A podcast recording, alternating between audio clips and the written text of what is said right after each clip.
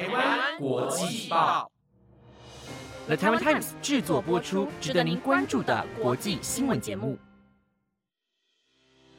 欢迎收听台湾国际报，我是佩杰，马上带您关心今天十月二十七号的国际新闻重点。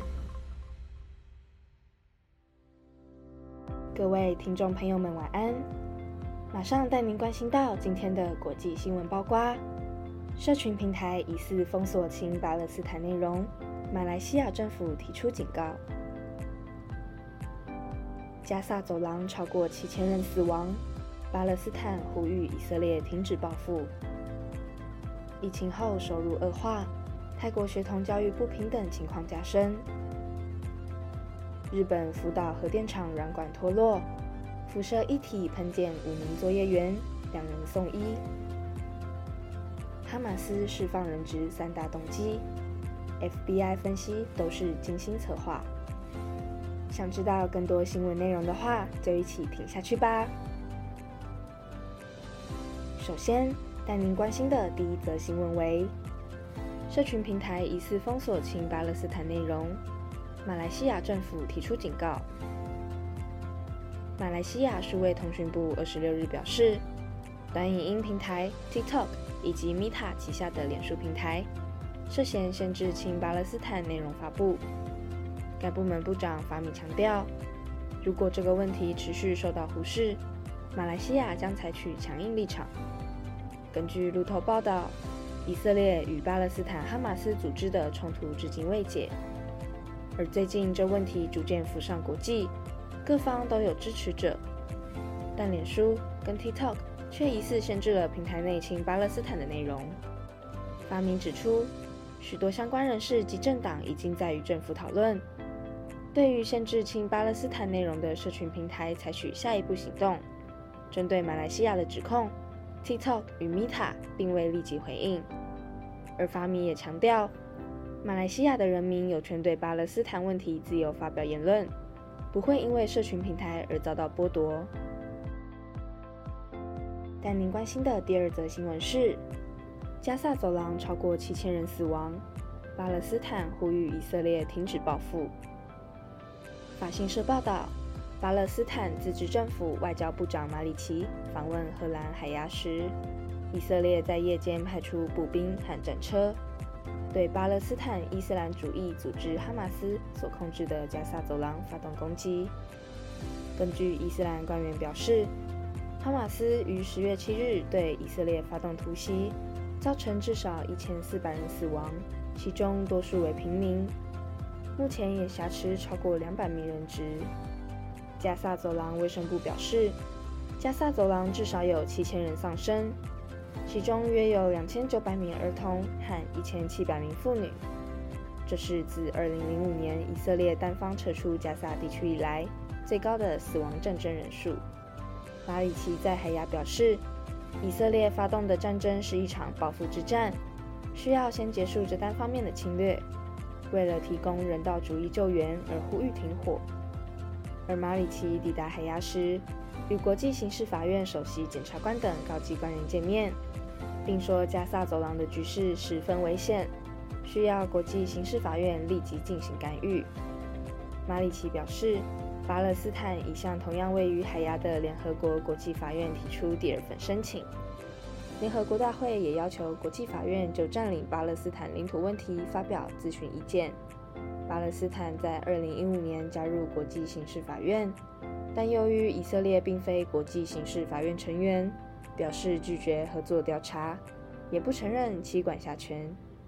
接下来带您关心的下一则新闻为：疫情后收入恶化，泰国学童教育不平等情况加深。泰国极端贫穷家庭在新冠肺炎疫情后收入更加恶化。泰国民族报报道，根据泰国公平教育基金的调查，从每月一千两百五十泰铢。约一千一百二十五元新台币，下降到一千零三十九泰铢，或是每日收入三十四泰铢，进一步加深了贫穷家庭中学龄儿童面临的教育不平等现象。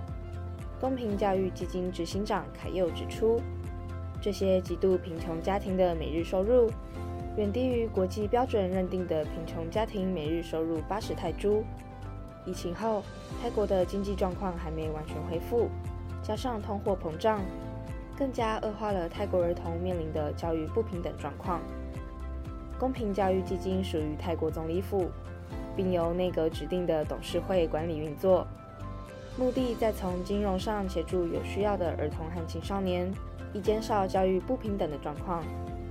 凯又指出，2020年由基金协助的极度贫穷家庭儿童低于100万人，而今年已经提供了124万名儿童奖学金，而他预估真正需要的儿童可能在180万人左右。尽管泰国有十五年的免费义务教育，这些儿童要留在学校继续学习仍然有困难。他们面临的问题包括缺乏食物、到学校的交通费、无家可归，或是要经常随着父母转换工作而迁移。凯又呼吁政府尽快采取行动，因为没有政府介入，这些孩子就无法获得适当的教育资源，并失去可以真正发挥潜力的机会。如果政府可以投资在人力和教育上，对政府的经济永续发展目标也有帮助。因为透过教育，这些家庭可以逐渐增加收入。接下来带您关心的下一则新闻为：日本福岛核电厂软管脱落，辐射一体喷溅五名作业员，两人送医。营运日本福岛第一核电厂的东京电力公司表示。五名协力厂商的作业员，二十五号上午皆有穿戴防护衣及防毒面具，清洗污水净化装置的管线内部时，输送含辐射性物质废气一体的软管脱落，导致约一百毫升的废液喷出。事发之后，五名作业员都被喷溅到，其中四名作业员的皮肤沾到了废气液体。东京电力公司当下立即用水冲洗。但是有两人，即使过了九小时，辐射量依旧未下降到一定的水准之下，被送到福岛县立医科大学持续接受去污治疗。根据医师诊断的结果，被送医治疗的两名作业员目前尚未出现因辐射线造成的急性损伤，仍在接受监测以确认被暴露的辐射量等。福岛第一核电厂在二零一一年三月十一日。遭受东日本大地震所带来的海啸侵袭，引发炉心熔毁，为冷却熔融和燃料团块，又制造出污水。东京电力公司利用净化装置去除氚以外的多数辐射物质，最后变成核处理水，储存在福岛第一核电厂的腹地内。接下来带您关心的最后一则新闻为：哈马斯释放人质三大动机。FBI 分析都是精心策划。巴勒斯坦激进组织哈马斯于十月七号突袭以色列，掳走超过两百二十名人质作为谈判筹码。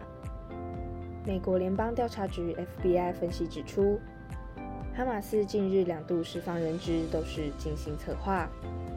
而纽约邮报就整理出哈马斯释放人质的三大动机，以及人质中最不可能被释放的群体。第一个动机为推迟以色列地面入侵。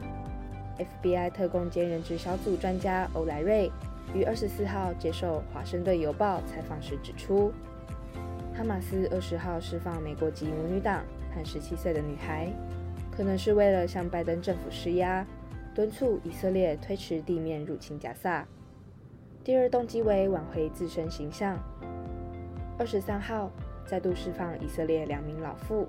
则是为了挽回自身的形象，向世界表明他们是具有人道主义的合法谈判者。对此，欧莱瑞嘲讽：“哈马斯骨子里就不存在人道主义，这是精打细算后走的一步棋，不带有任何善意或真诚。他们想利用人质打一场持久战。”第三个动机为交换被关押的哈马斯成员。欧莱瑞分析。哈马斯可能将受害者划分为不同群体：妇女和儿童、患有健康问题的人或具有双重国籍者、美国人、以色列平民和军人。哈马斯不会将士兵与平民关押在一起，因为士兵们会借此收集情报或逃脱，需要更严谨看管。而在所有人之中，最不可能被释放的群体就是以色列国防军。这些人是哈马斯最有价值的谈判筹码，可能用于交换被关押的哈马斯成员。这也是哈马斯俘虏人质的最主要目的。欧莱瑞举2011年以色列与哈马斯的换俘协议为例，哈马斯曾在2006年挟持以色列中士沙利特，并借此成功换回1072名巴勒斯坦囚犯，其中甚至包括数名被定罪的恐怖分子。当年铅球换一兵的行动轰动一时。